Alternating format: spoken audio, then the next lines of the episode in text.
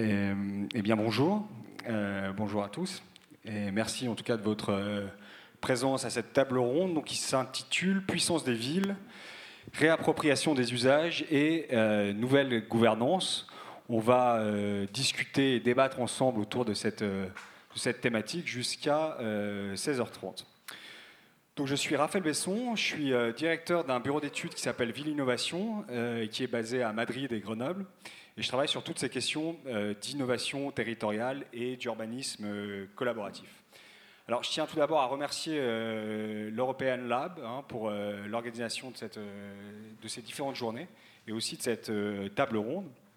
Et puis aussi donc, les différents invités qui ont accepté de venir aujourd'hui.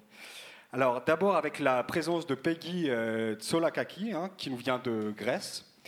Elle est membre en fait d'une organisation qui s'appelle LF6 Ecosian, donc en grec, et donc en français euh, Eleusis 21, et donc qui a pu la candidature d'Athènes comme capitale européenne de la culture en 2021. On a ensuite la présence de Simon Lenné, qui est le directeur de Plateau Urbain et le fondateur de Plateau Urbain, euh, donc Plateau Urbain qui est une association qui est spécialisée euh, dans la gestion et l'animation d'espaces vacants. Et enfin, donc Yvan Détraz, qui est lui architecte et euh, fondateur euh, de Bruit du Frigo, qui est en fait un collectif multidisciplinaire qui se consacre hein, à l'étude et l'action euh, sur la ville à travers des démarches artistiques, contextuelles et participatives. Alors, avant de vous passer la parole hein, et d'essayer de rentrer un peu dans le, dans le, vif du sujet, en fait, il me semblait important de faire une introduction sur la problématique de cette table ronde. En fait, cette conférence, elle se fonde sur le constat que euh, les villes deviennent depuis quelques années euh, un petit peu l'épicentre de transformations euh, sociales et politiques. Alors à Madrid, on a le mouvement des indignés et des laboratoires citoyens qui réaffirment la notion de droit à la ville et du respect des droits essentiels comme le logement, le travail, l'éducation, la participation citoyenne, mais aussi le droit à coproduire l'espace public. San Francisco, c'est riche comme une ville sanctuaire, en mesure de contrer les décisions et les politiques menées par son gouvernement.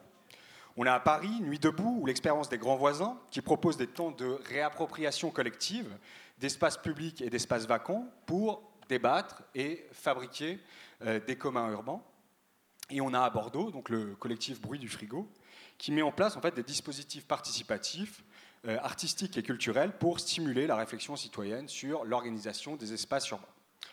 Alors en fait, à travers ces différents mouvements, il y a quelque chose qui est assez frappant, c'est qu'en fait on constate qu'ils n'ont pas fait l'objet d'une planification, en tout cas d'une stratégie de planification urbaine. En fait, il n'y a eu aucune politique publique qui n'a véritablement anticipé ni pensé en amont ces processus de réappropriation des villes. Ces mouvements, en fait, ils sont davantage issus de l'élan spontané, donc de citoyens ordinaires ou de collectifs très souvent euh, assez experts hein, des questions d'économie collaborative, de numérique, d'écologie urbaine ou d'urbanisme collaboratif. En fait, l'enjeu, à travers ces différents mouvements, c'est bien de, faire la ville euh, in situ, euh, avec les ressources sociales, culturelles, économiques des quartiers, plutôt que de penser à la place d'acteurs et de collectifs qui sont euh, d'ores et déjà structurés et organisés. En fait, ces mouvements défendent un droit à la coproduction de l'espace public ou encore un droit à la ville ou un droit à l'infrastructure des villes. Alors, est-ce qu'on peut déjà essayer d'identifier quelques conditions euh, qui seraient nécessaires à ces processus de régénération urbaine par le bas et de recomposition au fond de ces gouvernances urbaines? À mon avis, il y a trois ingrédients essentiels dont on pourra discuter euh, au fil de notre euh, débat. D'abord, le premier point, il me semble que euh, les espaces vacants, les friches, les interstices, les tiers espaces ou les plateformes numériques collaboratives, eh deviennent les nouvelles figures architecturales de cette ville en émergence. Ces espaces intermédiaires, par essence instables et Hein, au fond au, frottement, euh, eh bien, s'affirment comme des espaces d'expérimentation, de création et euh, d'invention de nouveaux modes de vie, de nouvelles manières euh, de faire et de nouvelles formes organisationnelles. Ensuite, il y a quand même les outils numériques qui me semblent assez déterminants dans ces histoires de villes collaboratives, qui jouent souvent un rôle important dans cette nouvelle fabrique urbaine. Alors, je pense aux réseaux sociaux du web qui permettent par exemple de mobiliser en un temps extrêmement rapide toute une série de personnes en plein centre des villes. Il y a les plateformes numériques collaboratives hein, qui jouent un rôle dans l'autogestion, la mise en réseau et la visibilité de ces collectifs et de ces espaces collaboratifs. Il y a les plateformes de crowdfunding, donc de financement participatif, qui peuvent jouer un rôle euh, dans le financement de projets de mobilier ou d'infrastructures urbaines. Et euh, aussi les outils de fabrication euh, digitale, notamment toutes les machines liées au Fab Lab, qui peuvent permettre à un moment donné aux habitants ou à différents collectifs d'agir sur la fabrique d'espaces publics ou de mobilier urbain. Et enfin, dernière condition, ces mouvements s'inscrivent dans l'âge du fer, du mec, de l'expérimentation, au fond, il réhabilite euh, la figure du bricoleur, du, bricoleur pardon, du bidouilleur, qui est en fait une figure propre à l'éthique euh, hacker et une figure qui semble essentielle à la réappropriation et à la coproduction de ces villes. Alors, si on entrevoit ici, au fond, quelques nouveaux mécanismes hein, de la fabrique urbaine, cette ville de demain, elle n'est pas finalement sans poser un certain nombre de questions assez déterminantes. Et c'est autour de ces questions que j'aimerais bien qu'on essaye de structurer le débat. Alors, première question sur la puissance des villes. Moi, quand j'ai vu le titre de cette conférence, c'est quelque chose qui m'a vraiment euh, intéressé. On parle euh, de puissance des villes alors que euh, le sous-titre de cette conférence, c'est la réappropriation des usages. Normalement, on aurait plutôt vu, je ne sais pas, urbanisme éphémère, urbanisme temporaire, tout ce qu'on veut, mais puissance des villes, donc c'est vraiment ça questionne. D'où finalement cette problématique de savoir si on n'est pas euh, davantage dans ces histoires euh, de réappropriation euh, par le bas hein, de la fabrique des villes, davantage au fond dans un urbanisme à pensée faible. Donc ça c'est un, concept qui a été développé par, par des sociologues, des philosophes comme Gianni Vattimo et puis Yves Chalas, c'est-à-dire d'un urbanisme non planificateur, non globalisant, non directif et donc intrinsèquement complexe car systémique. Ensuite, Deuxième question, à qui se destine cet urbanisme? Aux habitants dans toute leur diversité ou plus exactement aux habitants du centre-ville déjà dotés d'un fort capital social, économique et culturel Cette classe créative telle que décrite dans les travaux de Richard Florida? Troisième question sur euh, bah, finalement qu'est-ce que préfigurent ces euh, processus de réappropriation des villes? Est-ce qu'ils préfigurent un processus de euh, repolitisation de la ville? Pour le dire autrement, est-ce que en fait les habitants se rendent euh, d'abord dans ces lieux pour débattre de la vie de la cité ou de questions géopolitiques globales, ou plutôt pour jardiner, échanger, fabriquer, se divertir. Ensuite, une quatrième question autour de la place de l'artiste euh, dans ces processus-là. Euh, s'agit-il au fond d'une figure qui est essentiellement instrumentalisée au service d'une ville créative et marketée, ou d'une figure réellement mobilisatrice? C'est-à-dire que l'art dans l'espace urbain, euh, par son goût de la provocation, du détournement, euh, de la clandestinité et son positionnement hors des cadres institutionnels, est-ce qu'il constitue, au fond, la voie à suivre pour penser une politique de régénération urbaine portée par les citoyens. Et enfin, dernière question, comment est-ce qu'on change d'échelle? C'est-à-dire comment est-ce qu'on passe d'expérimentation urbaine isolée euh, à la fabrique systémique des villes, à une fabrique plus globale? Donc pour discuter en fait de ces différentes questions, on va en parler avec nos différents invités. Alors là, l'idée, c'est qu'on prenne euh, quand même 5-10 minutes à écouter vous, euh, vos activités, qu'on comprenne mieux vos structures, pour ensuite en arriver à ces questions de fond. Et l'idée, on va prendre euh, à la fin un quart d'heure, 20 minutes avec le public pour essayer de, bah voilà, de, de, répondre à vos différentes questions et de débattre avec vous. Voilà, alors peut-être Peggy, si tu veux commencer. Bonjour. Hello, everybody. Uh, the power of cities. The cities have power because cities have citizens. So I'm here to, on behalf of uh, my organization from Greece, a small city near Athens. Uh, in November 2016, we gained the title of European Capital of Culture for 2021.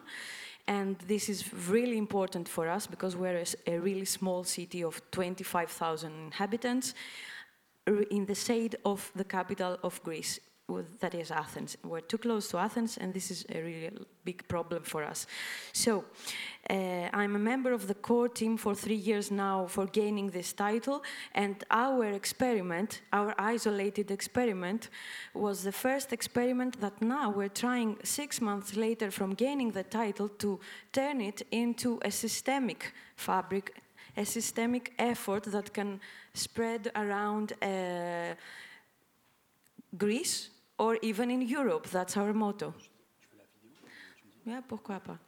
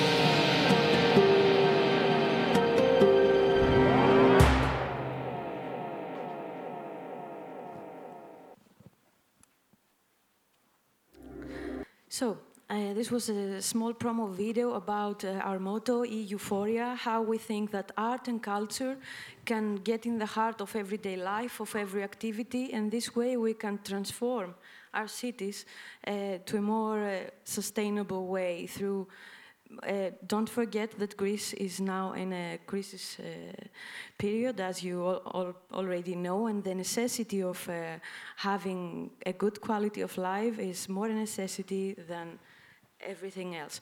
So, uh, in ELEVSYS 2021, I, I, am a member of the core team three years now, and we just tried that. We had this experiment. We were a social experiment. Uh, we try to evolve citizens in forming a, a, strategy, a cultural strategy, a development strategy about putting art and culture in the heart of their everyday lives. And this way, we expect uh, to have a sustainable development in our city. That was also our guidebook that gained the title of the capital of, of culture. And now uh, we have the procedure of making it real. Thank you so much. Très bien, merci. Euh, Peut-être, Yvon, euh, présenter Bruit du frigo. Oui. Est-ce que tu veux qu'on mette le diaporama Le directement temps, ouais. On va le lancer. Je prépare un petit diaporama qui présente euh, un petit échantillon de ce qu'on fait. Euh, alors, Bruit du frigo, c'est une petite structure associative qui euh, réunit euh, sept personnes permanentes euh, au profil varié, architectes, euh, artistes, urbanistes, enfin des gens qui s'intéressent à la question de la ville et l'espace public. notre travail assez protéiforme consiste essentiellement à questionner la notion d'espace public et de réappropriation de l'espace public euh, avec les citoyens. Donc ça prend des formes variées euh, euh, qui peuvent être notamment la mise en place de démarches participatives pour re-questionner, repenser, voire refabriquer des aménagements urbains, des espaces publics de proximité dans des quartiers. donc on travaille pour des collectivités qui font appel à, nous. On travaille aussi directement avec des structures associatives ou des structures de proximité, des structures citoyennes qui font appel à nous et on les aide à monter des démarches qui visent à interpeller la puissance la puissance publique, le politique, autour d'enjeux et d'intérêts de, proximité, donc souvent dans des quartiers d'habitats sociaux. on travaille aussi sur des démarches plus artistiques qui ont plus vocation à essayer de questionner les limites de, ce qu'on peut imaginer, de ce qu'on peut faire dans l'espace public. Euh, on essaie de repousser un petit peu les, frontières de, de, cet espace qui est de plus en plus euh, euh, codifié, normé, qui est souvent généré par une approche plus préventive de son usage qu'inventive. Et on voit ici une, photo euh, qui, illustre un petit peu ce qu'on fait. Euh, l'idée, c'est, à travers les démarches qu'on fait, c'est d'engager euh, les, gens avec nous dans une, manière un peu décalée, différente de regarder son quotidien.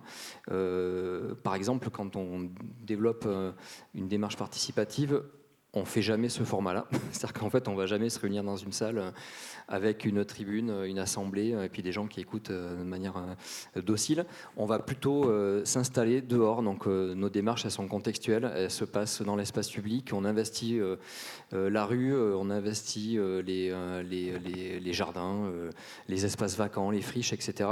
Et on va essayer à autour d'actes assez simples euh, qui parlent à tout le monde, euh, notamment euh, la question de se retrouver autour d'un repas, la question d'une marche, d'une randonnée.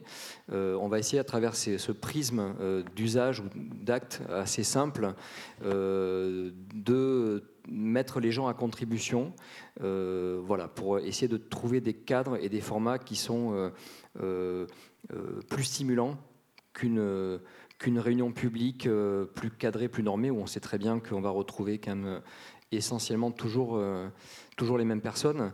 et puis, comme je disais, voilà, on a aussi une, une, action un peu particulière au long cours qu'on développe sur la question des territoires périurbains qui sont euh, même si ça, évolue aujourd'hui, mais qui, sont des territoires qu'on a longtemps délaissés euh, de la question, euh, enfin de, la, pensée urbaine de manière générale, où on a, de notre point de vue, un petit peu démissionné sur la question de la fabrique, de, l'espace collectif, de l'espace public. Et sur ces territoires-là en particulier, qui sont, voilà, on connaît, essentiellement composés de tissus pavillonnaires, tissus industriels, de, réseaux routiers, etc., de se réemparer de ces territoires-là par un acte simple qui est celle de, la marche, de la randonnée. Euh, et euh, voilà, on développe euh, cet acte assez basique de, réappropriation.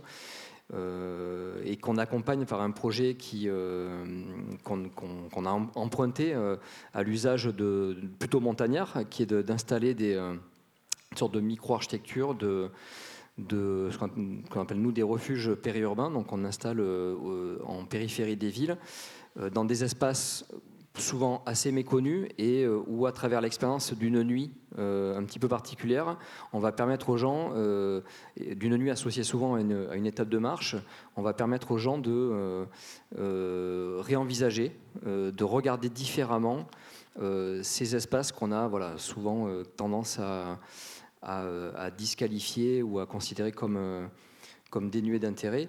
des expériences comme ici, plus. Ah ben, là, c'est tout dernier projet qu'on a terminé la semaine dernière où euh, typiquement on a réuni euh, les habitants d'un quartier, les associations, des acteurs culturels. Ça se passe au Havre pour créer un espace commun euh, pour pouvoir, pouvoir déployer un certain nombre d'actions légères, d'actions quotidiennes, de pouvoir se poser un endroit pour se réunir ou des actions plus événementielles pour pouvoir organiser des petits événements, des fêtes de quartier, etc. Voilà. Le projet des refuges dont je parlais à l'instant, et voilà. Parfait, merci beaucoup. Et Simon Lenné, donc je te laisse présenter du coup Plateau Urbain. bonjour à tous. Plateau Urbain, c'est une association qui a été créée en juillet 2013. en fait, on était parti d'un constat, c'était c'est une analyse qui a un peu marché en fait au début. Euh, c'était une analyse en fait du parc vacant du bureau en Ile-de-France. On s'était rendu compte qu'il y avait euh, d'espaces vacants à peu près 3 millions de mètres carrés juste de bureaux en Ile-de-France qui étaient vacants et à peu près 800 000 mètres carrés qui n'étaient pas utilisés depuis plus de 5 ans. Donc en fait, c'est un mélange de ce constat qui est très économique, de savoir qu'il y a des bureaux qui n'allaient pas être utilisés, et euh, le fait de voir qu'il y avait beaucoup euh, d'initiatives euh, qui sont liées à l'ouverture de lieux comme le 6B qui, est à Saint-Denis, qui est un gros lieu culturel, et de voir qu'en fait il y avait besoin d'avoir une structure qui allait un peu stimuler à la fois les propriétaires en leur disant bah, utilisez vos espaces vacants, donc ça nous on n'a rien inventé parce que tout le monde le fait depuis longtemps, et qui va faire le lien en fait avec toute cette énergie, on va dire un peu créatrice et citoyenne qui a besoin d'espace pour s'exprimer. Donc en fait nous on travaille sur euh, l'accès à la ville et on s'adresse d'un côté à des propriétaires qui vont avoir euh, euh, en fait, de la vacance, c'est-à-dire par exemple je vais acheter un terrain et je sais que dans trois ans je vais faire des travaux, le temps d'utiliser les, d'obtenir les autorisations, il y a un, espace-temps, une dent creuse temporelle de la ville qui n'est pas utilisée. Généralement il est utilisé pour du gardiennage et pas du tout mis en valeur. De l'autre côté, on a des gens qui ont envie de créer, qui ont besoin d'espace pour travailler et qui vont être situés un peu hors marché. Quand je vais dire hors marché, c'est je crée une jeune association, j'ai des bonnes idées, pour pouvoir louer un espace de travail, je ne vais pas pouvoir le faire directement parce que ça va être trop cher.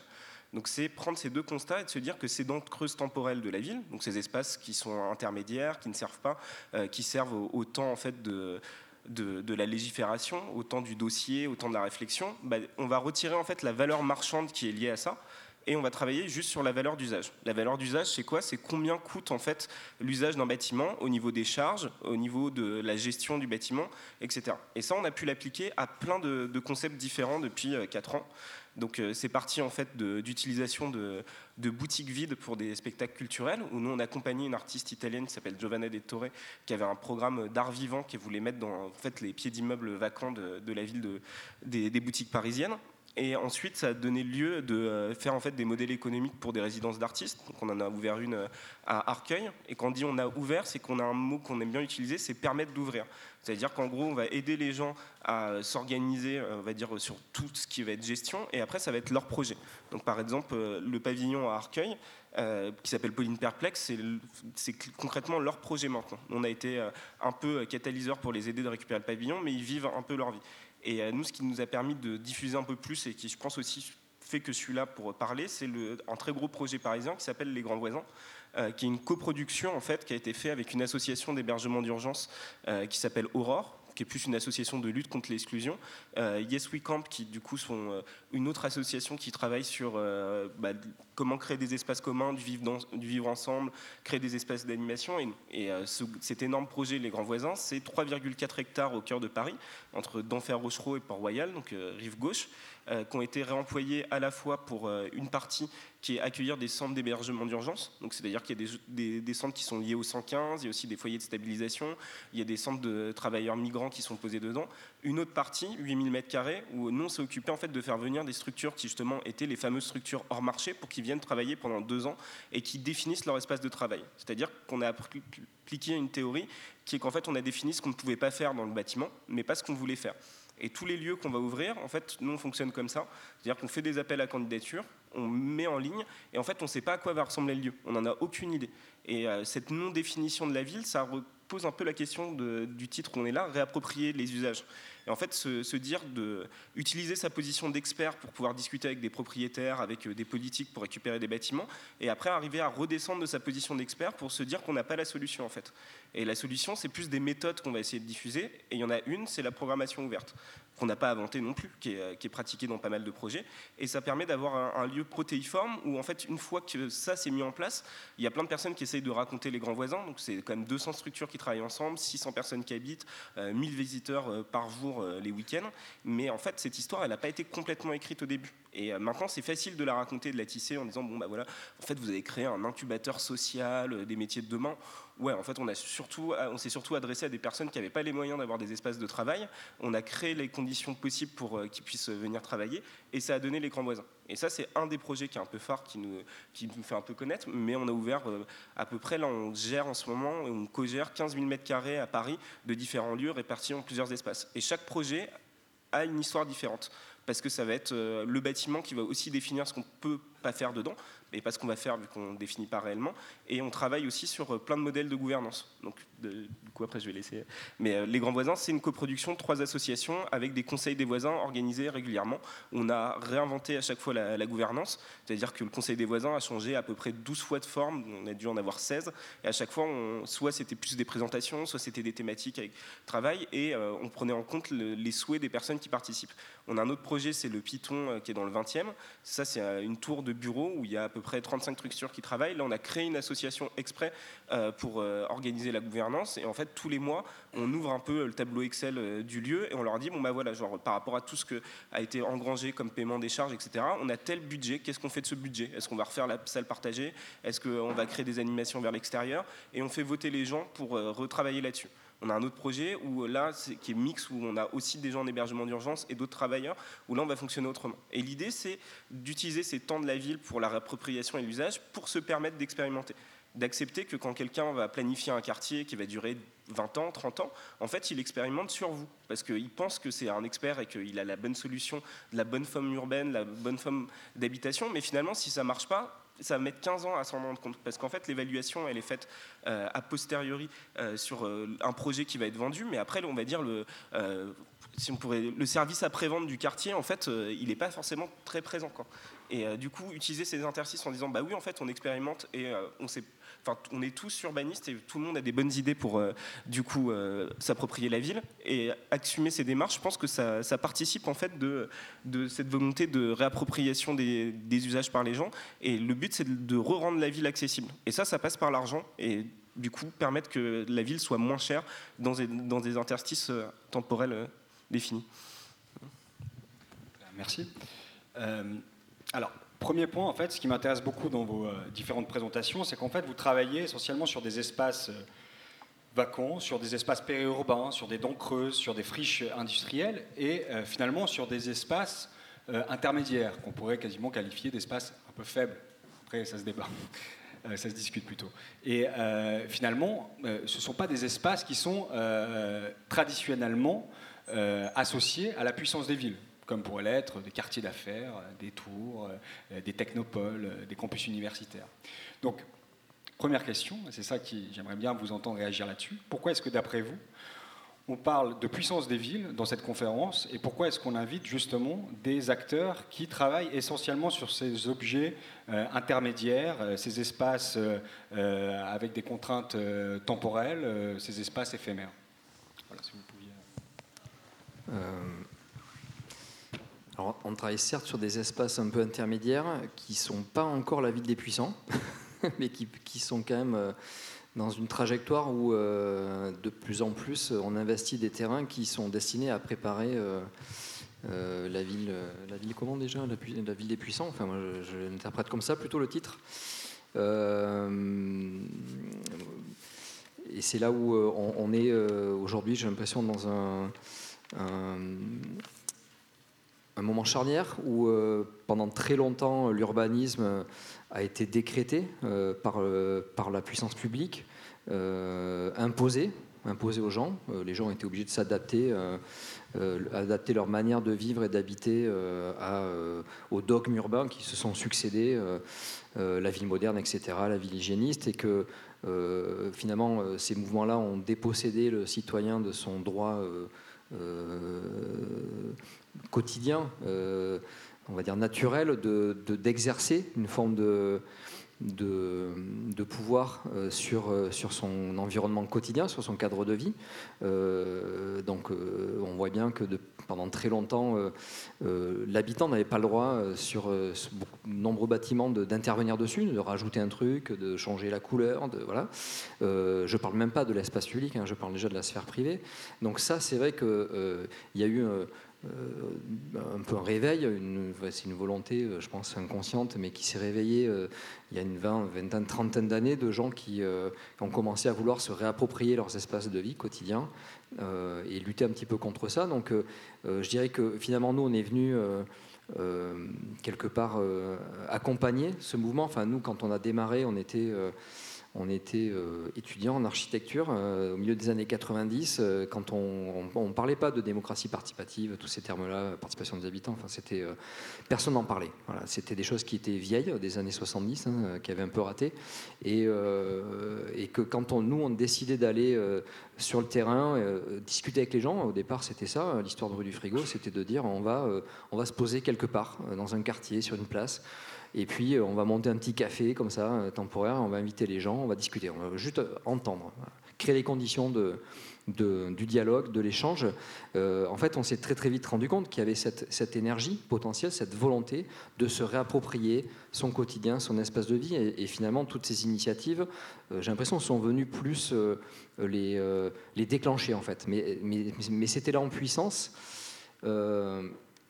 sauf qu'aujourd'hui, euh, euh, en fait, ça se retourne euh, un petit peu contre le citoyen. C'est-à-dire que l'expérience participative, elle a été récupérée quelque part par la puissance publique pour en faire un outil souvent marketing, un outil de communication, un outil de valorisation des territoires, mais où au final, quand on regarde ce qui se produit in fine en termes d'aménagement urbain, on retrouve assez peu de choses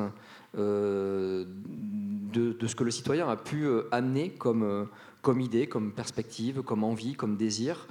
Euh, et on se retrouve toujours un peu avec les mêmes espaces normés, un peu chiants, avec énormément de règles, et où on se retrouve encore une fois empêché dans, dans l'appropriation. Et voilà.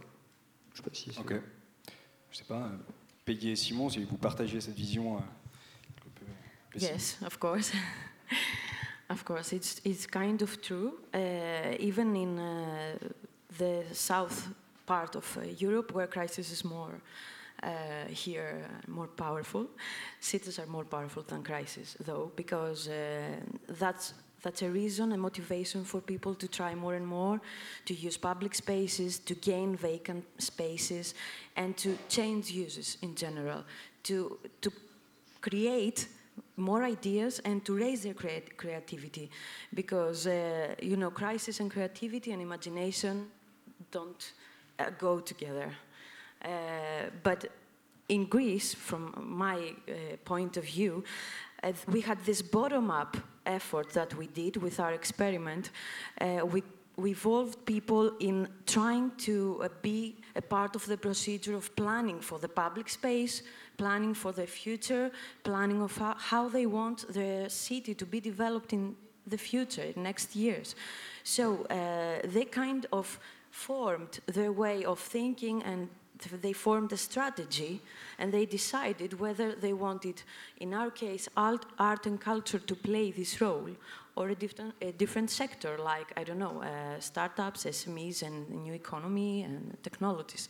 But these, go, these two are actually going together because art and culture, eco-culture, SMEs, startups can be at the same point, uh, side of the river in any case. Um, in, in my city and in Greece in general, we have so many vacant spaces because of the crisis, uh, vacant shops like uh, streets or commercial streets being vacant or uh, even industries or even a block of apartments. So in this case, we pose the question if is it necessary to use all these spaces? We need them. We need them in the scale of the city. Maybe we need them in the scale of the region or in the scale of the country. Maybe we need them in the scale of Europe. We can import in a way, uh, people that want to live here, to act here, to design here, or to do whatever they want, for example.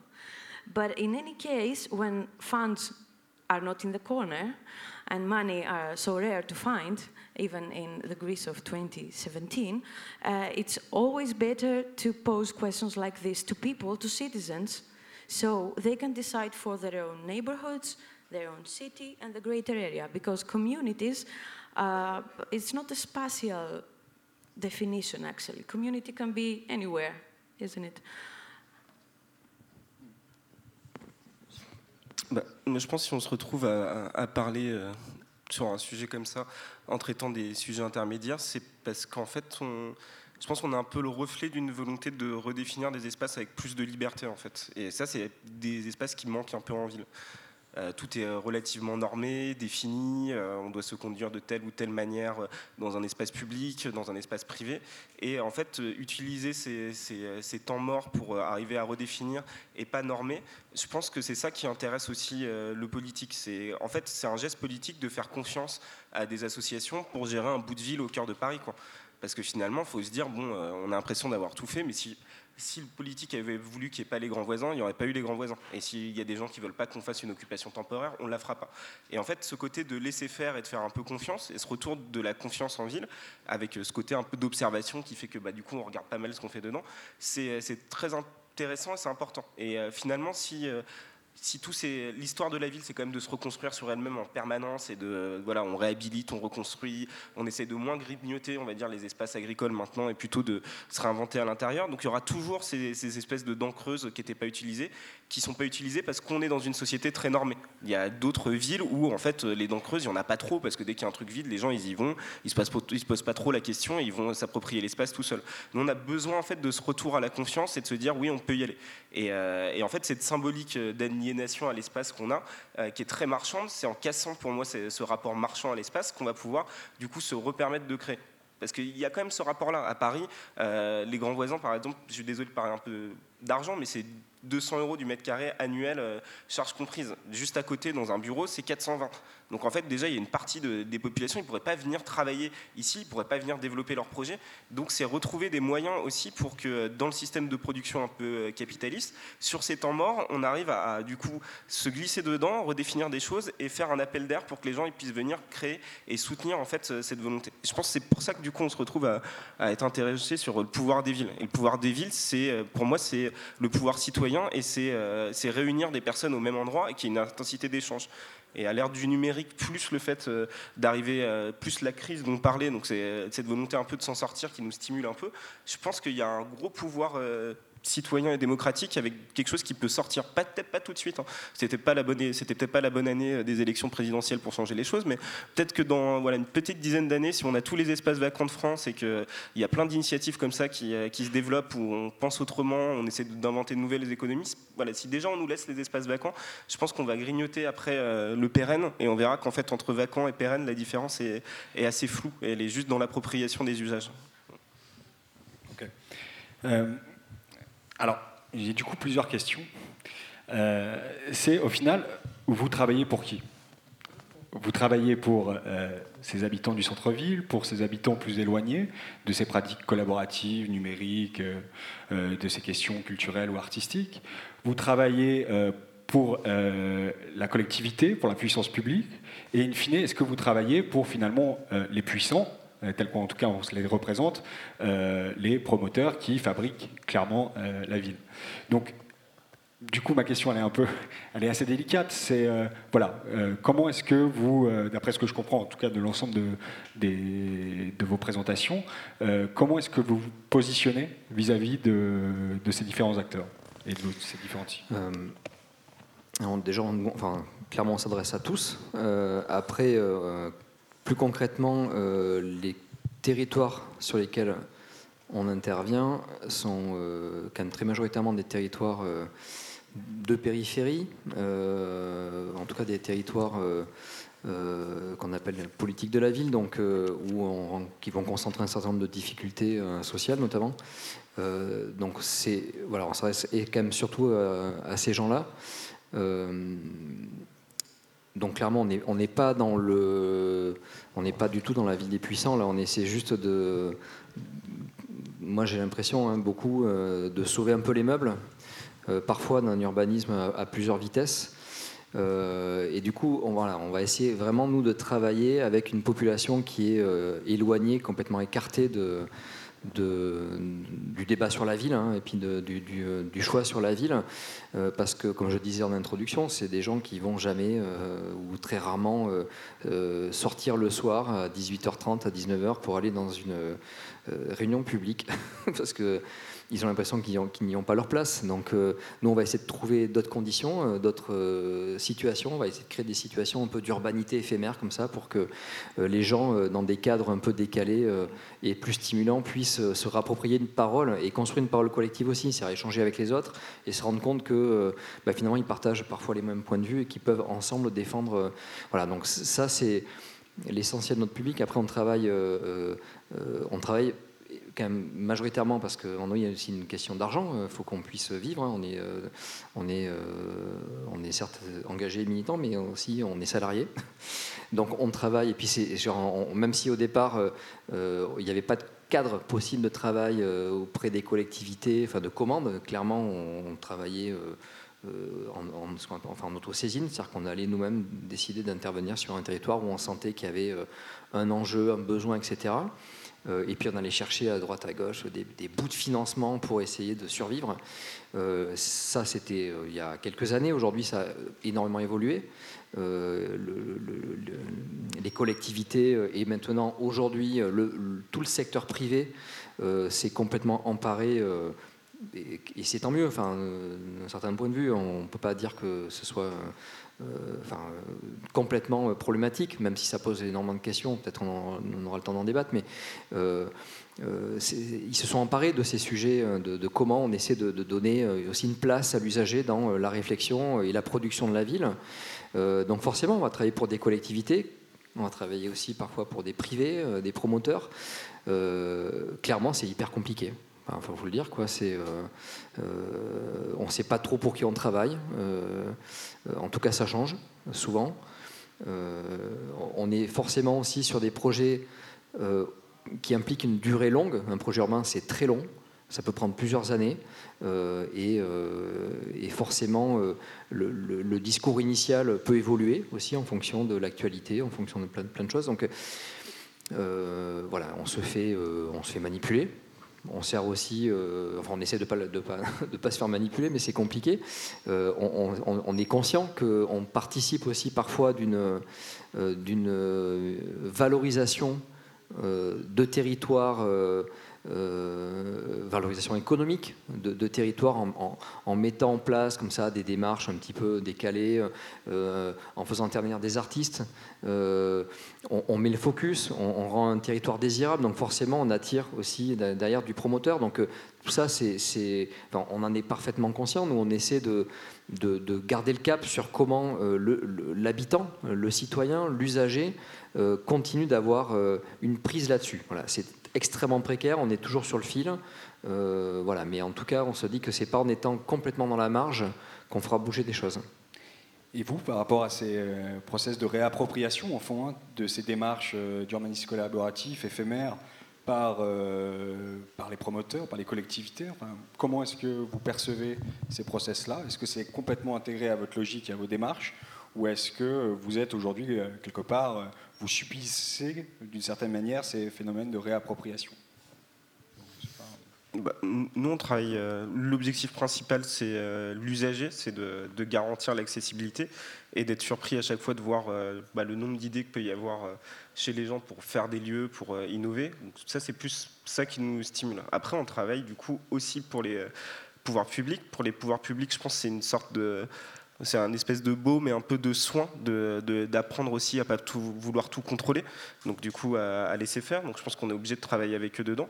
Et après, pour le privé, c'est euh, une opportunité pour nous d'arriver à à la fois, bah, du coup, euh, comme tu disais au début, hein, de créer un métier, etc. Et aussi à l'intérieur des métiers, des structures crée, de pas reproduire euh, ce qu'on n'a pas aimé. Quoi. Donc Plateau Urbain, c'est une coopérative.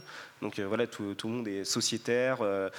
les, les gens qui vont rentrer dans trois mois, euh, ils auront le même pouvoir que moi une fois par an euh, dans les décisions euh, des choses, etc. Donc de ne pas reproduire ce qu'on n'a pas aimé. Et après, travailler avec les privés, c'est aussi voir que c'est aussi avoir un peu de confiance sur le fait que pas être dans le clivage entre entre les, les, méchants promoteurs et les gentils du public, etc. Parce que finalement, il y a des il y a de la réflexion et de la volonté de faire une ville de qualité des deux côtés parfois. Quoi. Donc au fond, quand Bouygues crée son offre de tiers-lieu d'innovation sociale, vous dites on a pu avoir un impact à un moment donné sur la réorientation euh, de la conception du métier par les, par les promoteurs. Est-ce qu'il euh, y a une réaction comme ça ou... Bah, après, c'est euh, il y a une période où on parlait du greenwashing en fait, et, euh, qui, est, encore un peu présent, mais finalement ce, euh, greenwashing, il a eu un impact. je trouve à partir du moment où la partie financière s'empare de quelque chose, ça a à la fois des choses mauvaises et à la fois ça permet de diffuser plus largement vu que c'était un élément marketing. Donc finalement la prise de conscience environnementale par rapport à il y a 10 ans après plein de washing et de trucs qui étaient un peu stupides, on l'a quand même beaucoup plus. Et là en ce moment on est peut-être à l'aube du social washing, mais finalement si ce social washing avec des gens qui vont dire bon suis Bouygues, je fais ma politique RSE, euh, je vais développer des choses. Si finalement ça vient euh, financer des usagers et des gens qui ont des idées et qui ont envie de faire quelque chose de bien, bah, profitons-en un peu, parce que ça va peut-être pas durer d'avoir un petit mouvement comme ça où, il y a une place pour euh, ce social washing. Si on est bien positionné qu'on arrive à, du coup à dire bon bah voilà ça c'est du marketing, c'est cool, ça fait bien dans ta pub, mais en même temps je pense qu'il peut y avoir des vrais impacts parce que quand ils soutiennent une association, ils soutiennent quand même une véritable initiative. Donc je pense qu'il y, a quelque chose à trouver dedans et surtout pas se mettre en opposition. Après, effectivement, se faire euh, réapproprier les idées, des fois par euh, des trucs plus privés, ça peut être un peu désagréable, mais euh, enfin, si ça la diffuse et que la finalité est juste, pourquoi pas. Maybe, maybe this is, uh, I totally agree, maybe this is the good marketing uh, coming from the private sector because the bad marketing, if I'm allowed to, to use the word, comes from the public authorities that use all these initiatives in order to not to do anything or not to fill the gap between them and the citizens. They really have to open the dialogue with the citizens, the public authorities, I mean. It's not just initiatives like us that should do that. But in any case, we're filling a gap. We're working definitely for the public authorities and all public authorities that are stakeholders in our projects, but we're working with the people. That's the, the good part of it. We're working with the citizens. We have always to persuade the citizens and give motivation to them to keep up with those projects in the future. Because, okay, we have a project uh, evolving people for one or two years, and what's next? What's the legacy of it? What, what's the institution that's going to stay for the future, for the children? So we work for authorities, but with the people. That's, our, that's the truth, our truth. merci. J'aimerais bien peut-être revenir euh, vraiment à l'origine de vos démarches. C'est-à-dire savoir qu'est-ce qui vous a fondamentalement motivé. Est-ce qu'il y a vraiment cette idée quelque part euh, politique, changer un peu les, modèles de société, les modèles de fabrique des villes? Ou est-ce que vous avez eu quelque part un espèce de raisonnement euh, froid, voire technique, sur des angles morts, des politiques publiques, des angles morts hein, du marché immobilier? Voilà. Comprendre en tout cas ce qui a motivé véritablement vos démarches. Alors, comme je disais, nous on était étudiants. Euh, je, veux dire, l'élément euh, euh, vraiment déclencheur, fondateur, c'était un décalage total de l'enseignement de l'architecture et de l'urbanisme par rapport à la réalité, la réalité des choses, de la vie des gens du quotidien. Euh, bon, ça encore, heureusement, ça a évolué, mais euh, dans, les années 90, euh, on sortait pas des écoles d'archi. En gros, on restait en incubation dans les écoles, on devenait un peu des architectes autistes. alors, évidemment, on allait sur les terrains d'études qu'on nous donnait, qui n'étaient pas des terrains fictifs, qui étaient des terrains réels, mais on venait un peu en expert extérieur à observer les choses, prendre des photos. Euh, mais on n'interagissait pas avec ces contextes-là. Et notamment, euh, quand on allait travailler dans des contextes habités, euh, jamais un prof nous a dit ça serait bien d'aller questionner la population sur qu'est-ce qu'il projette de son territoire. Est-ce que, quelles sont ses envies, ses besoins Et nous, on trouvait qu'il y avait un, vrai problème. Alors, on était, enfin, j'en sortais du bac deux, ans, deux ans plus tard, à se dire mais attendez, euh, vous nous apprenez à devenir architecte, donc quelque part à, porter euh, une responsabilité sociale, puisque un architecte, un urbaniste, euh, bah, il, construit pour les gens, quoi.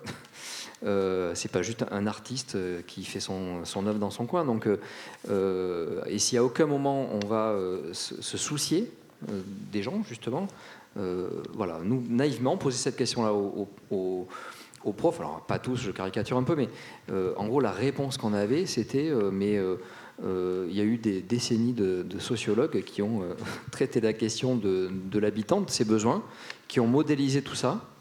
Donc vous pouvez vous servir de ce corpus-là, mais vous n'avez pas besoin de perdre votre temps à aller parler aux gens. En gros, voilà, c'était ça. Donc ça, c'est une violence, quoi, qui, a été assez fondatrice dans, notre parcours. et puis, dès les premiers instants où, on est allé en parallèle du coup de l'école, investir l'espace public, on a été euh, comment dire, on a pris de plein fouet ce, désir euh, des gens de, de, se réapproprier ces sujets-là. Quoi. Euh, et, on s'est dit, là, il y a un truc à faire. Il n'y a, a, personne, il y a personne qui fait ça. Il n'y a personne qui s'installe comme ça un peu en, alors j'allais dire en médiateur, mais en intermédiaire entre ceux qui pensent, imaginent la ville, la décident, et puis, les citoyens, ceux qui la vivent au quotidien, les, usagers, etc. Il n'y a personne qui essaie de, faire ce lien.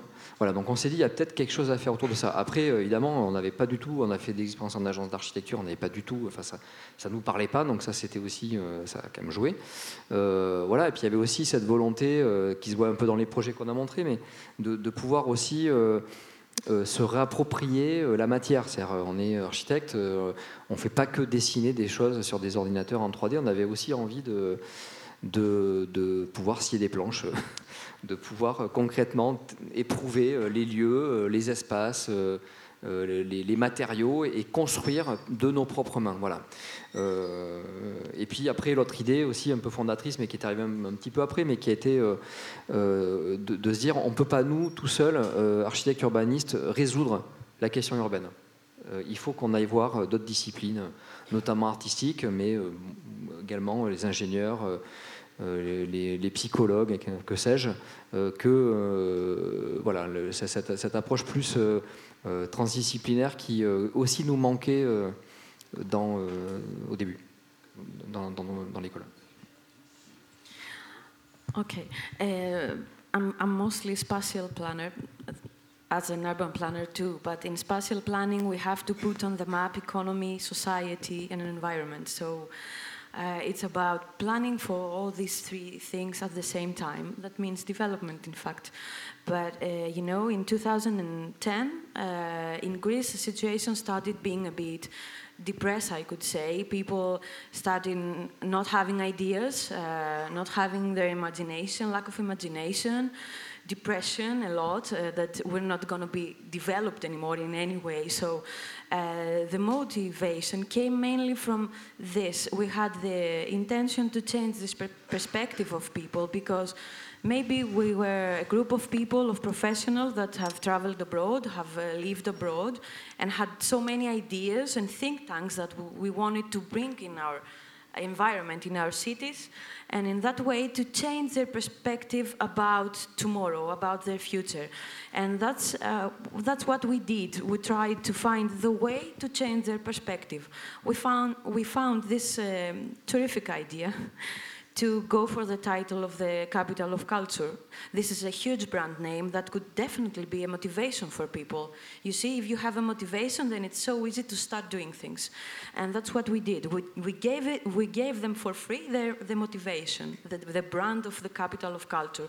And now it's obvious in, in my city that people are um, more ambitious. They're trying to to start their own projects. They're, they're trying to evolve in every kind of development, in planning and studies. They're analyzing their environment, their needs, their threats, their weaknesses.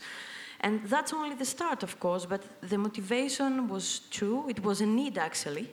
We needed to change our perspective, all of us, and we have started changing it in a way. Mmh, bah, du coup, ce que tu disais entre une analyse froide et une vraie volonté, je pense que Plateau Urbain, ça part vraiment d'une analyse très froide des, temps morts euh, de la ville. Et en fait, je pense qu'il a été, euh, ce qui a fait que, on le dit souvent qu'on n'a rien inventé. Et quand je dis que notre but c'est de permettre d'ouvrir, d'accompagner, etc.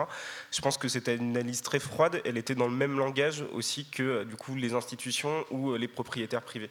Donc en fait, leur expliquer juste le concept de, euh, qui, est très, qui est très simple en fait, que vaut mieux avoir des gens qui s'occupent d'un bâtiment que d'avoir euh, du gardiennage et que du coup on peut faire quelque chose. Savoir juste expliquer le concept sans forcément détailler le projet, je pense que c'est ça qui permet de massifier de développer le, principe. C'est-à-dire que quand on fait une occupation temporaire, nous on ne va pas vendre, euh, comme on vous l'a dit, on ne sait pas ce qu'il va y avoir dans le bâtiment. Donc c'est un peu difficile d'arriver à quelqu'un et de leur dire bah, c'est de la programmation ouverte, on ne va pas donner de thématique, etc. Mais en fait, ne pas présenter le concept aux personnes qui vont avoir les bâtiments et pas ce qui va se passer dedans, ça permet de multiplier les expériences. Alors pour avoir euh, une période accompagnée des, artistes, etc., où du coup je soutenais plutôt le projet, bah, on est jugé sur le projet.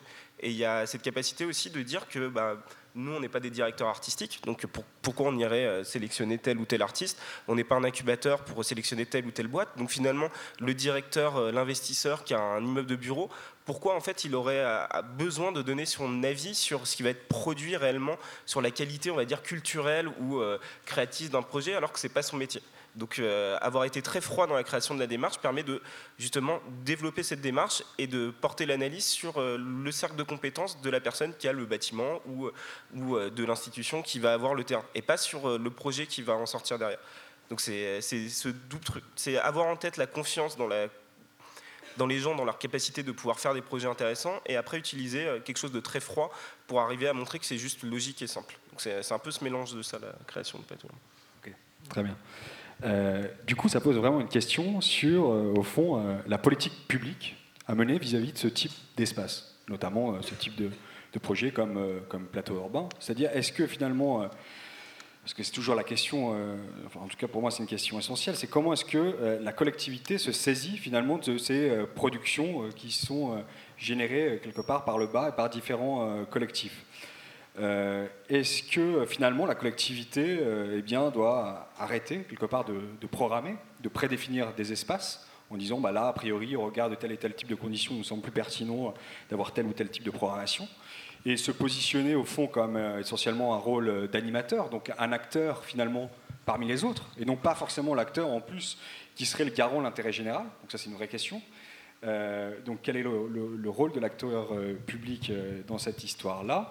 Et au type de questions qui en découlent, est-ce que finalement on est euh, contraint demain, ou je ne sais pas, est-ce qu'on va avoir une série comme ça d'espaces euh, publics ou d'espaces communs, enfin on ne sait plus trop comment les définir, mais finalement euh, éphémères, c'est-à-dire avec cette nécessaire contrainte temporelle. Ou est-ce qu'on peut encore aujourd'hui et demain penser à des lieux institutionnalisés, établis dans un ton long finalement de la ville alors nous, ce qu'on ne comprend pas très bien, c'est... Euh, aujourd'hui, ce qu'on observe euh, clairement, c'est euh, une diffusion massive de la demande participative, c'est-à-dire que ce soit du côté du promoteur, que ce soit du côté des collectivités. Aujourd'hui, c'est quasi inconcevable de lancer un projet urbain sans, sans mettre en place une démarche participative pour l'accompagner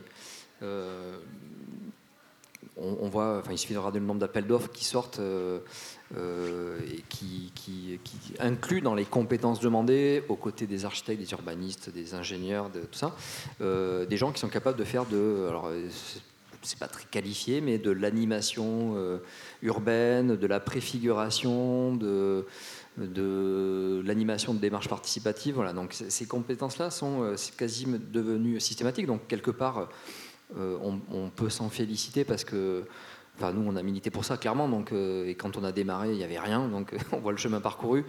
Euh, après, ce qu'on a du mal à comprendre, comme je disais au début, c'est d'analyser quelles sont les motivations. Les motivations, elles sont multiples selon à qui on s'adresse, enfin, selon qui on a en face. Je pense qu'il y, a effectivement beaucoup de gens sincères sur l'idée de, de, pouvoir complètement réformer la manière de penser, de faire la ville euh, en laissant une place euh, à l'usager. Euh, après, dans les faits, ça devient beaucoup plus compliqué. Et,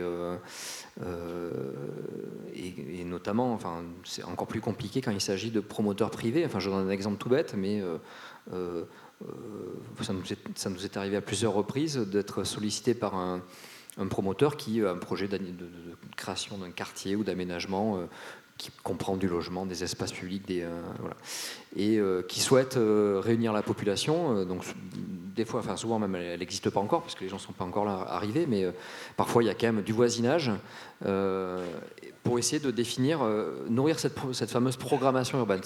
Qu'est-ce qui est le plus adéquat ici en termes de nécessité, de besoins, d'infrastructures, etc. et en gros, ils nous disent dans deux mois et demi, dans trois mois, il faut qu'on ait la programmation. Et nous, on essaie de leur expliquer que, mettre en place une démarche participative, c'est un, travail très long. Ça prend un an, deux ans, trois ans, et c'est pas on consulte, on a un résultat et c'est bon, ça s'arrête. C'est un processus qui doit complètement accompagner le projet. et donc là, on est dans un moment d'apprentissage, je vais dire mutuel, entre nous qui portons ces convictions et ces démarches depuis très longtemps, et puis en face des gens qui sont euh, dans la volonté de les mettre en œuvre, qui ont le pouvoir de les mettre en œuvre, euh, euh, et qui n'ont qui pas, encore compris que ça bouleversait profondément le processus urbain, que ce n'était pas juste une compétence rajoutée ou un moment comme ça qu'on convoque parce que, bah ça, en gros, hein, ça, ça, ça, fait de belles images. C'est clair que nous, nous, comme d'autres euh, collectifs, on est capable de générer euh, des moments, euh, des, enfin, ce que nous appelle des émergences événementielles, mais qui sont des, voilà, le mot quoi, c'est des émergences d'un processus. C'est pas, on n'est pas là pour faire de l'animation, on n'est pas là pour faire du spectacle, et on vient souvent nous chercher pour cette capacité à faire du spectacle. donc on ne se comprend pas encore complètement. Euh, j'espère qu'on finira par se comprendre. Mais euh, voilà, j'ai des raisons d'être optimiste et aussi des raisons d'être assez pessimiste. Mais euh, voilà, donc ça c'est par rapport à la première question. La, deuxième question, et qui rejoint un petit peu la première, c'est que nous, on, essaie de défendre une autre vision de la ville. on n'essaie pas juste de dire prenez le temps de consulter la population pour moins vous planter dans votre projet. Euh, et, cette vision un peu différente, alternative qu'on essaie, de, porter, c'est de dire euh, quand, euh, vous êtes prêt à mettre X millions d'euros sur un territoire en termes d'aménagement pour les 30, 40 prochaines années, essayez de penser différemment. ça, c'est ce qu'on a toujours fait dans l'aménagement des villes. Et le constat, c'est qu'on s'est à peu près tout le temps planté.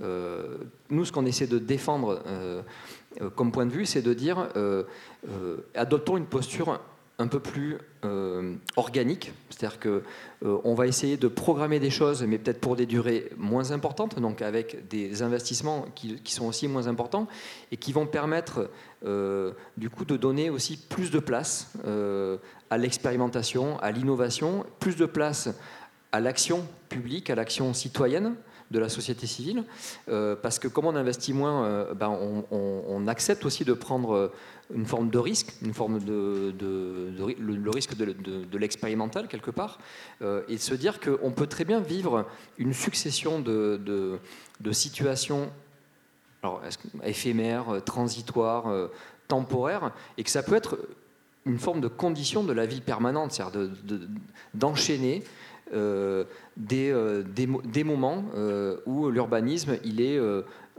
entre guillemets résolu de manière partielle pour une durée limitée, mais où on va de manière perpétuelle le questionner et essayer du coup de l'améliorer. Un exemple très concret, quand on met je sais pas moi, 5 millions d'euros dans l'aménagement d'un jardin, d'un parc, d'une place dans un quartier, 5 bah, millions d'euros, on se dit c'est pour les 30 prochaines années. Et parfois, on va se planter complètement. On va mettre 5 millions d'euros pour un projet qui ne marche pas. Euh, même si on a consulté la population, parce que dans deux ans, dans trois ans, les besoins ne sont plus les mêmes. Euh, et du coup, il va falloir remettre de l'argent pour le remettre à niveau, pour le remettre à jour. Et nous, ce qu'on essaie de dire, c'est euh, ben, prenons une partie de ce budget, prenons un million d'euros sur les cinq, et disons qu'on fait le projet pour 10 ans, ou pour un peu moins. Voilà. Et, on se revoit dans 10 ans, ou même avant, pour essayer de questionner la suite. Voilà. Et, du coup, c'est cette situation-là qui permet aussi de, donner un peu plus de pouvoir aux citoyens dans, dans l'usage et aussi dans le, la manière de faire vivre ces lieux. Voilà. ça permet d'avoir des espaces plus ouverts, plus permissifs. et, un peu moins figés parce qu'on a envie de protéger ce qu'on a là où on a mis beaucoup d'argent quelque part. Ok, par rapport à cette, cette politique publique ou cette contrainte temporelle Parce qu'en en fait, ce qui m'interroge, c'est que j'ai l'impression que tu plaides pour une forme d'institutionnalisation de l'éphémère. Euh, ou euh, pour, euh, enfin c'est délicat à expliquer, mais à la limite pour reconnaître publiquement une situation transitionnelle permanente. Quoi. Donc c'est ça qui est extrêmement difficile à appréhender. Et je ne sais pas si vous vous retrouvez quelque part là-dedans. I will uh, just uh, answer at your second question about ephemeral places and just add something. Um, I totally agree um, with what I heard before. In fact, you know, in Greece we are far away and not at all familiar with ephemeral places because we are strongly connected to property, to walls and infrastructure. And so uh, we need to develop this idea in people's minds that ephemeral places uh, maybe are the best solution sometimes uh, in order to invest your money on people and not on walls or on infrastructure or, or something that it's not you're not sure that it's going to work for the next years. So uh, at the same time, uh, if we have an example in, in the urban environment about an ephemeral place, we have an experiment uh, where we can test people's correspondence in different kind of uses. We, we can put different uses inside and then check what is more, uh, what is more convenient or what people want more or what the city wants more.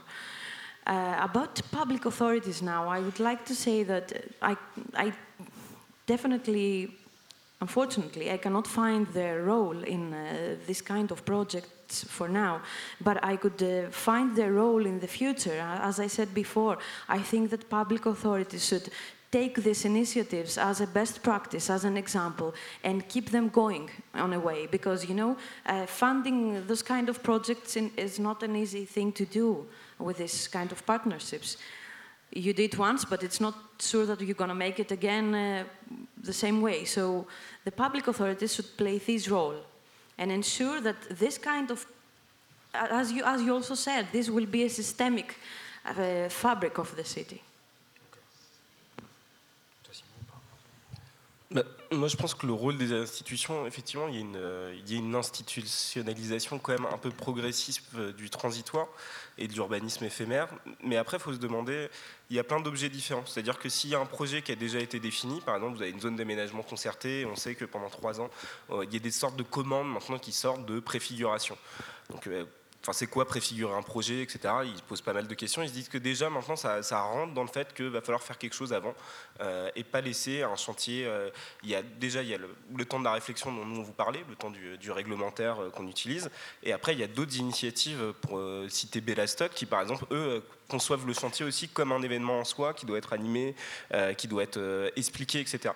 Donc ça, je pense que cette institutionnalisation de plus de dialogue, je pense que c'est pas forcément juste que de la poudre aux yeux, c'est quelque chose qui, est vécu et pensé, je pense, comme quelque chose de nécessaire pour que ce soit juste qu'on vive un peu mieux au quotidien la transformation de la ville. Et je pense que c'est très intéressant.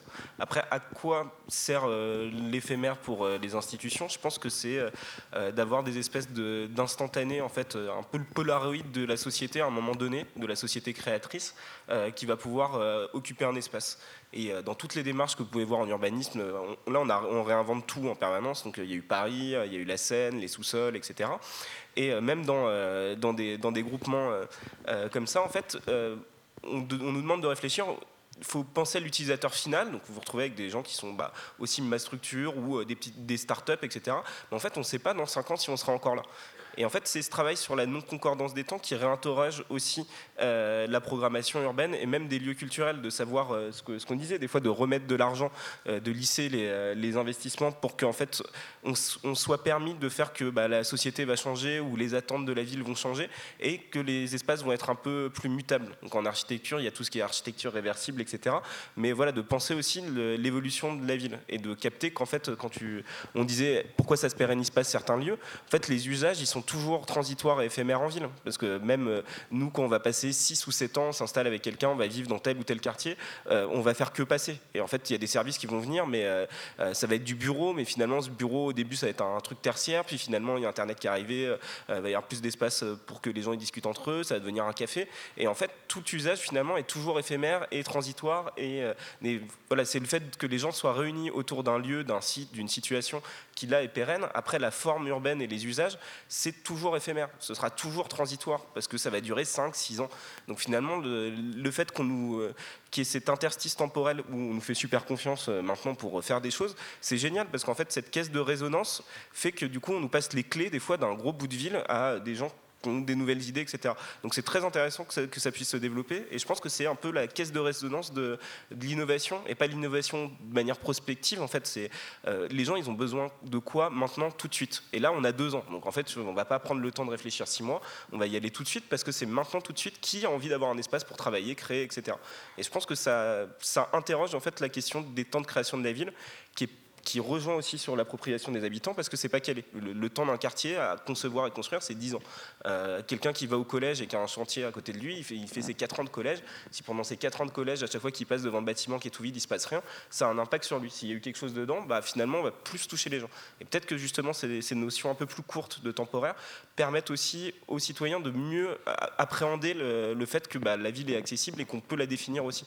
Parce que c'est sur des camps courts, donc on voit les conséquences de nos choix beaucoup plus vite. On prend une décision, six mois plus tard, bah, il y a quelque chose qui est construit, il y a un lieu.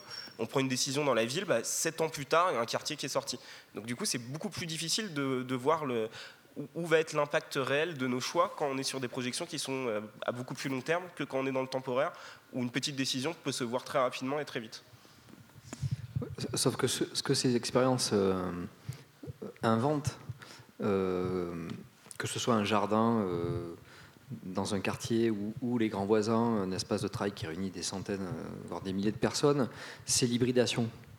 Euh, c'est le mélange des genres. Euh, et du coup, c'est quelque chose, c'est des lieux qui créent, qui, créent de la sociabilité et qui redéfinissent aussi complètement la démocratie, j'allais dire, de manière globale, parce que c'est des lieux où on sent qu'on est en prise avec le réel et où on sent qu'on a une forme de pouvoir, une forme de capacité à transformer, à agir. on est en train d'inventer. C'est des lieux laboratoires.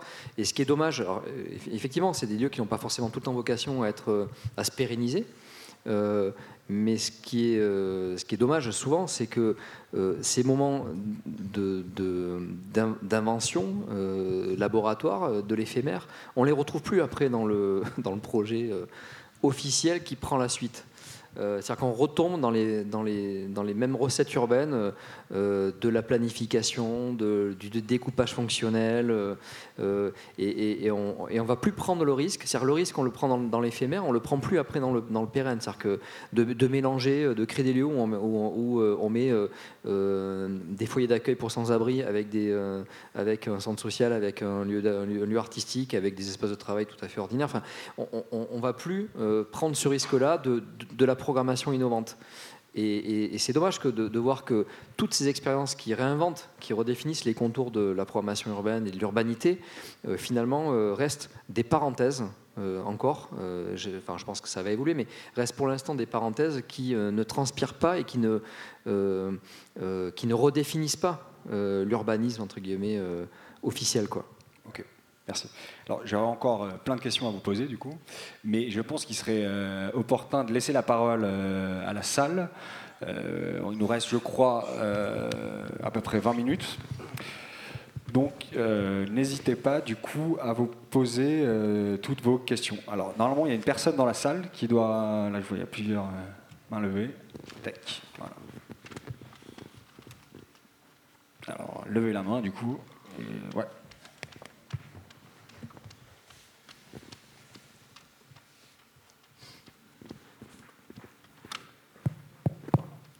C'est bon. Euh, merci beaucoup pour tous ces projets. C'était vraiment euh, très intéressant de vous, entendre parler de, ces nouvelles formes de réappropriation. Moi, la question qui, m'intéresse, c'est que vous avez traité celle de l'institutionnalisation de l'éphémère euh, et de ce mouvement permanent. La question que ça m'a posée quand vous l'avez quand vous l'avez posée vous-même, c'est de me dire est-ce que en créant ce mouvement permanent pour des habitants, pour des usagers, on ne crée pas aussi une insécurité permanente, euh, qu'il y a quand même euh, beaucoup de gens euh, qui réclament cet ancrage, ce pérenne, que le libéralisme crée ce mouvement permanent aussi pour des gens en grande précarité, et comment, du coup, votre rôle est aussi d'accompagner ces nouvelles fabrications de la ville, parce que ça peut, à mon sens, générer beaucoup de beaucoup de peur et, finalement euh, euh, un paquet de personnes peuvent se demander euh, ou ne plus savoir où ils habitent littéralement. Alors, peut-être qu'il faut préciser en fait de quoi on parle parce que dans, les expériences éphémères, transitoires de la ville, enfin, je pense qu'il y a un socle qui, n'est pas concerné. Enfin, les questions d'habitation, de, logement notamment, effectivement, on, enfin, je pense qu'on peut les exclure de ces expériences transitoires. Évidemment, c'est pas des conditions de vie. Moi, je parle essentiellement de la question de l'espace public. C'est-à-dire que euh, quand on aménage un quartier, enfin, puis on, voit, euh, les, expériences aujourd'hui en France euh, d'éco-quartiers, parce qu'on ne fait plus des quartiers, on fait que des éco-quartiers. On, met un soin sur l'espace public qu'on ne mettait pas forcément avant. on met de l'argent, c'est très très vert, c'est éco-quartier. mais finalement, c'est un, décor, quoi, souvent, bien souvent on a mis beaucoup d'argent dans un décor sur lequel les gens ont euh, beaucoup de difficultés à se projeter en termes d'usage quotidien. Euh, c'est là où je dis qu'on peut raisonner différemment. On n'est pas obligé de mettre autant de fric euh, dans des plantations, dans des, belles allées, dans du mobilier urbain avec des bancs à, 7000 euros pièce. Enfin, genre, on n'est pas obligé de faire ça euh, euh, parce qu'en fait, ça ne correspond pas à ce que veulent les gens. En fait, il y a une partie des gens qui vont trouver ça très bien depuis leur fenêtre, c'est très joli, mais il y a beaucoup de gens qui se disent en fait, moi je, descends, je sais pas. Voilà, je ne sais pas quoi faire. Et, souvent, enfin, un élément révélateur, c'est la question des espaces de jeu. Bah, les espaces de jeu, ils sont pauvres. Ils sont toujours pauvres. C'est-à-dire qu'il y a la petite aire clôturée avec les trois trucs sur le sur ressort, euh, ou le petit toboggan en plastique. Bon. Et, c'est triste, euh, parce qu'en fait, euh, on voit bien que, que ce soit sur, sur, enfin, sur tous les espaces d'usage, les lieux où simplement on vient se poser, parfois juste pour sortir, il fait beau, on a envie de bouffer, on n'a pas forcément une terrasse, on n'a pas forcément un balcon, on, on, a envie de descendre manger, on ne peut pas. Euh, les gamins, euh, sortir pendant une heure, une heure et demie avec les gamins sans se faire chier, euh, aller regarder, c'est se déchaîner sur un ressort, on ne peut pas. les expériences de jardin qui se développent de plus en plus, elles sont quand même malgré tout de plus en plus cadrées. Aujourd'hui, bah, voilà que les cabanes elles sont toutes pareilles parce que sinon ça fait moche, ça fait bidonville. Enfin, moi je parle de ça en fait. Hein. Je parle vraiment de, aujourd'hui laisser quand même aussi euh, des espaces de marge, euh, des espaces, des, espaces, enfin des, marges de manœuvre euh, aux habitants pour s'approprier et transformer et mettre à leur sauce ces, espaces-là. Et, je dis aussi, c'est pas forcément comment dire. c'est pas, pas qu'une question d'argent. Alors effectivement, il faut des moyens, mais on peut mettre en place des stratégies moins coûteuses du coup, qui, qui, se, qui repose aussi sur euh, l'implication citoyenne pour coprogrammer et co-fabriquer ces espaces. Enfin, nous, on, fait plein de projets comme ça et, et, on voit bien ce que ça transforme concrètement. Quand, quand, des gens ont, participé à l'élaboration d'un lieu, l'ont parfois même fabriqué de leurs propres mains, alors ils n'ont pas forcément monté des structures en bois complexes, mais euh, en termes, d'appropriation, de projection, de, sentiment d'appartenance, ça change tout quoi, par rapport à un, élément de mobilier ou d'aménagement que, qui est pensé, euh, enfin, sorti d'un catalogue et posé comme ça. Enfin, voilà, je ne sais pas si ça répond à la question, mais je pense qu'on on, euh, faut savoir de quoi on parle. Quoi. Enfin, faut préciser un peu les termes de, de l'éphémère, quoi. Je voulais un peu répondre aussi. Je pense euh, faut du coup distinguer aussi, par exemple, nous, tout ce qui est hébergement, on va toujours travailler avec euh, une association qui fait de l'hébergement d'urgence.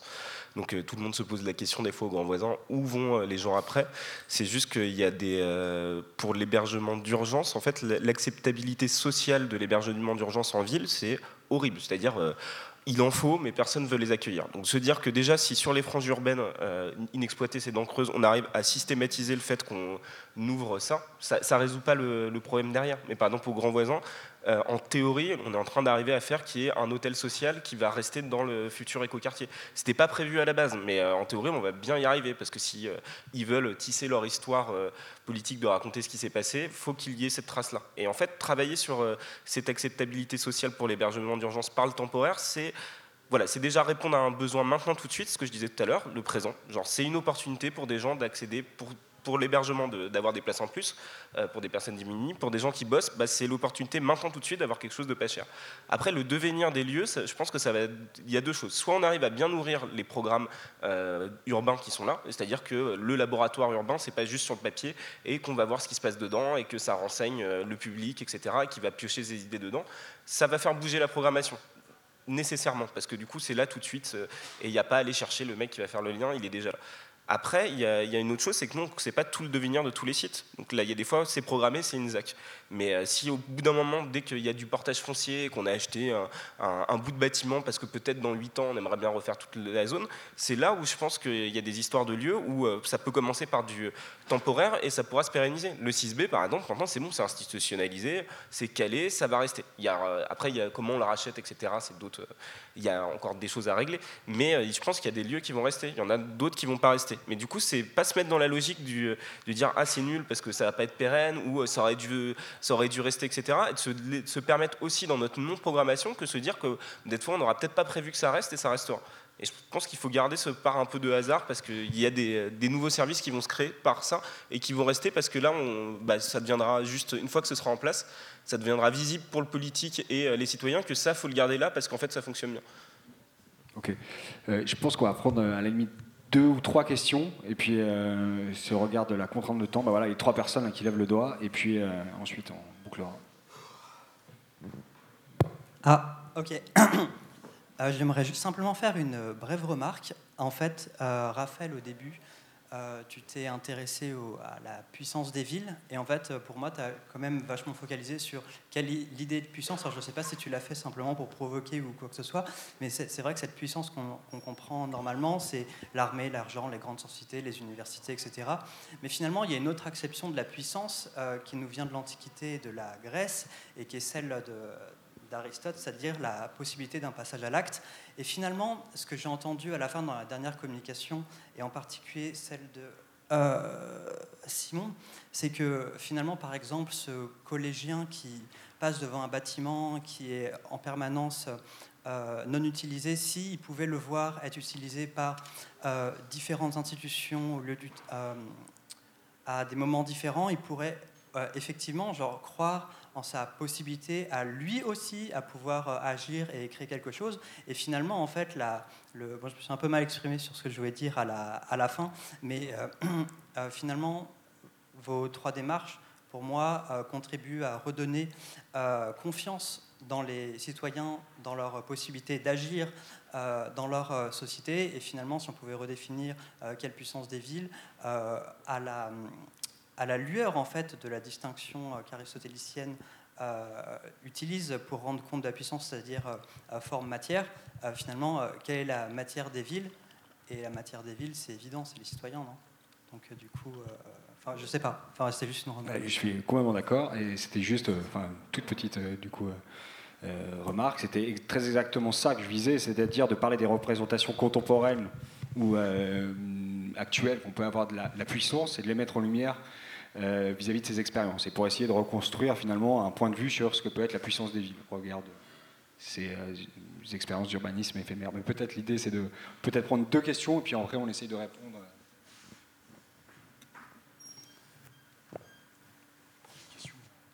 Bonjour, euh, François Gégou de Stratégique Design Scénario.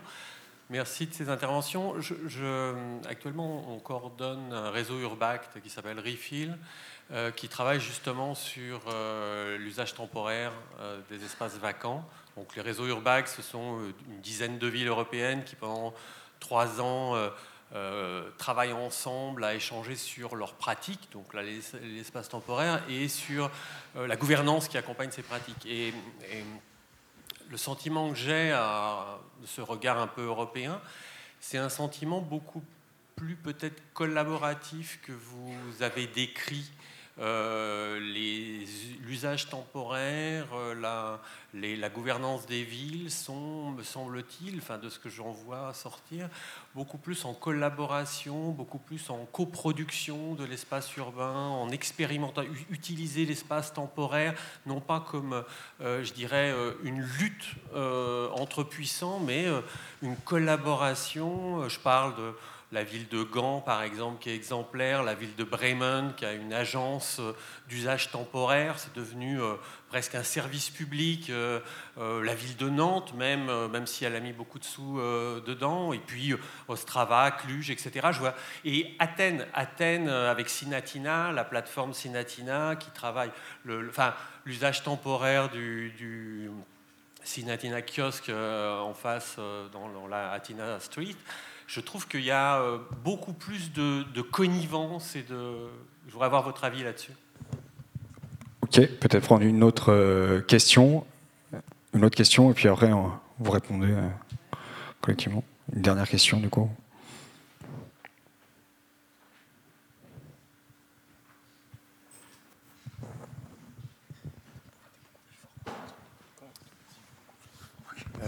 bonjour, moi je travaille sur la, question des quartiers, en fait, enfin des quartiers populaires, euh, essentiellement autour de Paris, euh, que ce soit dans les quartiers nord, est, enfin un peu partout. Quoi. Et, euh, c'est vrai que pour le coup, en fait, il n'y a pas du tout ne serait-ce que d'appropriation des espaces quoi, de, la part des citoyens. Et en fait, au niveau des, plutôt des structures publiques, il y a même une mise en place de stratégie pour que euh, vraiment tout soit bien rangé, bien calé et qu'il y ait un minimum d'interaction sociale. Quoi. Enfin, en tout cas, les interactions sociales ne sont pas forcément au centre de, des démarches. C'est plus euh, que ce soit propre, et, enfin propre en tout cas, ouais, que ça, paraisse bien, je sais pas, bien, bien parqué, quoi, même si c'est un peu pas vraiment ça.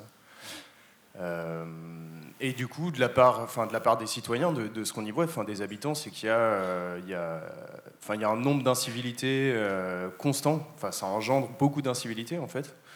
C'est-à-dire que les gens, par exemple, balancent leurs poubelles par les fenêtres, font, enfin, voilà, sont, pas forcément investis dans leur quartier. Enfin, sont, assez. Il y, y, a, très peu de vie de quartier, quoi il y a très peu de développement, il y a très peu de richesse même. Il n'y a, a, pas de, je sais pas, il y a, pas de resto, il n'y a pas de, il y a, y a, pas de vie quoi. Il y a juste de quoi faire ses courses et euh, voilà, c'est tout. Et euh, bah, du coup, par rapport à ça, en fait, finalement, il y a un peu euh, un développement à deux vitesses. Quoi. Il y a ce qui se passe en ville, bah, dans une ville comme Paris, où il y a effectivement des expériences des grands voisins. Il y a, il se passe plein de choses. Quoi. Il y a des écoquartiers à l'extérieur, même dans les campagnes un peu plus loin, dans l'Oise, dans ces trucs-là. Et puis il y a ces quartiers-là quoi, qui sont un peu entre les deux, où euh, finalement il y a presque une démarche euh, inverse qui est déployée. Euh, et du coup, bah, c'est vrai que la réappropriation des usages des villes et tout ça, ça, passe aussi par ces quartiers populaires. Et du coup, bah, je ne sais pas quelle, démarche il y a dans ce sens-là et qu'est-ce qu'on peut imaginer pour ça aussi, pour permettre aux citoyens bah, de se réinvestir dans leur ville et presque de, de regagner une citoyenneté. Quoi.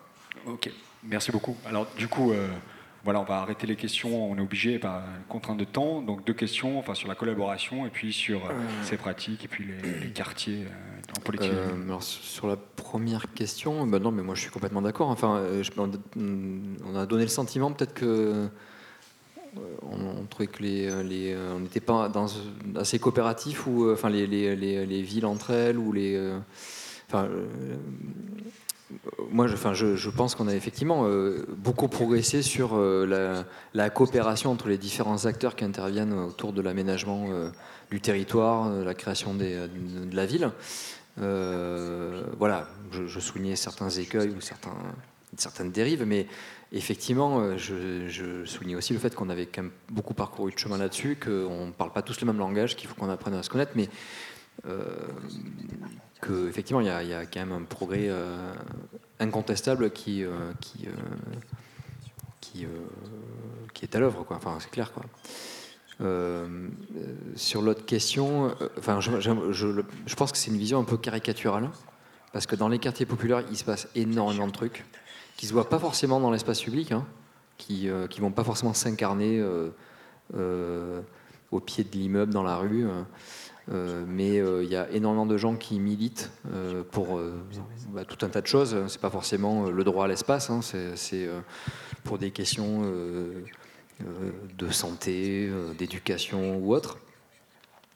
Que effectivement ils sont pas très visibles, donc on a l'impression qu'ils n'existent pas trop, mais mais tu peux aller voir, il y a un réseau qui est super qui s'appelle le réseau Capacitation Citoyenne, qui réunit qui est porté par deux structures, Arpenteur, qui n'existe plus aujourd'hui, Pierre Mahé, et puis Périphéria à Bruxelles. qui, qui œuvre depuis 20 ans à repérer des initiatives citoyennes dans des quartiers populaires, de gens qui, hors de tout, hors, des radars, font avancer des choses, s'organisent pour répondre, euh, apporter des solutions à des questions concrètes. Voilà, donc c'est euh, capacitationcitoyenne.org, tu, tu, verras. Donc il, se passe beaucoup de choses. Après, le problème, enfin, il est évident que quand on galère pour euh, se loger, quand on galère pour bouffer, c'est un peu du luxe d'aller se dire je vais monter une association, je vais monter une initiative pour me réapproprier le parc en bas, la rue, etc. alors évidemment, il y en a, qui le font, quoi, heureusement, mais euh, c'est presque un luxe, quoi. Euh, et pourtant, c'est une vraie nécessité. Euh, et, ben, les, expériences participatives en France ont été réactivées dans les années 80, avec la politique de la ville, hein, dans les années 80, 90, majoritairement dans ces, territoires-là. Donc, alors après, évidemment, on ne peut pas dire que forcément que si on fait le bilan rétrospectif un petit peu de toute la politique de la ville, et puis on voit ce que on voit aujourd'hui euh, bah, ce que c'est devenu, je suis pas sûr qu'on puisse dire que c'est un franc succès, mais en même temps, euh, euh, s'il n'y avait pas eu la politique de la ville, je ne sais pas où on en serait non plus. Quoi. Voilà.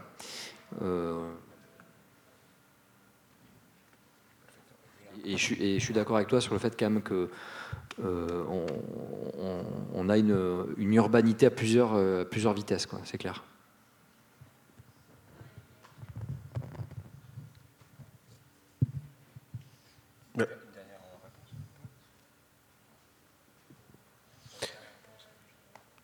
Moi, sur le collaboratif, en fait, c'est juste qu'en fait, je pense que c'est tellement dans, des personnes qui travaillent dans le temporaire ou tout ça, c'est tellement inclus dans notre mode de fonctionnement qu'en fait, on a, on a même plus, on n'a même pas envie de le mettre en avant parce que c'est ça nous paraît juste naturel en fait de co-construire les choses. Donc c'est juste justement tous les trucs avec co, co, co qu'on va mettre tous les préfixes à la mode en ce moment. En fait, on n'a pas besoin de les remettre en avant parce que pour nous c'est normal que ce soit bah, construit à plusieurs parce que sinon ça se fait pas. Par contre, sur euh, ce qui est plus épineux de, euh, des quartiers, euh, je pense qu'on revient sur ce qu'on disait au début sur la confiance et sur nous ce qu'on appelle la non-infantilisation. Et je pense que ça va pouvoir se diffuser aussi comme terme de pratique, mais c'est arrivé aussi à redonner confiance et ce qui était dit aussi de voilà, la capacité de pouvoir faire quelque chose quand on passe à côté. Et je pense que nous, on va commencer à travailler, on commence déjà à travailler sur certains sujets comme ça, mais c'est, euh, je pense que ça va se diffuser. Et après, il y a une forme d'appropriation qui est, euh, qui est présente et qui n'est pas visible, et c'est là-dessus aussi qu'il va falloir travailler. Mais c'est un sujet qui est ouais, il y a peut-être deux vitesses malheureusement. Après, nous, on n'a pas forcément non plus choisi les sites où on a développé euh, les occupations temporaires. Il y a une forme aussi de, bon bah voilà, là on a pu le faire parce que les planètes étaient alignées et que ça pouvait se passer, et que même si dans la, toute la démarche intellectuelle qu'on a construite, on se dit, bon bah voilà, c'est plus euh, dans telle, telle et telle banlieue qu'on aimerait agir, bah, du coup, on fait un peu aussi avec ce qui se présente là-dessus. Et euh, je pense que je pense que ça va quand même pouvoir se développer et fonctionner bien là-dedans. Mais ça pose d'autres questions et, euh, de remettre de la confiance aussi là-dedans. Mais nécessairement, euh, tous les pieds d'immeubles vides dans les quartiers politiques de la ville, c'est euh, un bon terreau déjà pour commencer à, créer quelque chose et le repasser aux personnes pour qu'ils puissent l'utiliser. Mais ça va pas prendre, c'est des trucs à 5 ans, quoi. Genre, c'est pas, pas un truc qu'on fera en 3 mois. Bah, merci beaucoup. Je suis désolé, Peggy, on a oublié d'arrêter. Merci à vous aussi. Hein. À bientôt.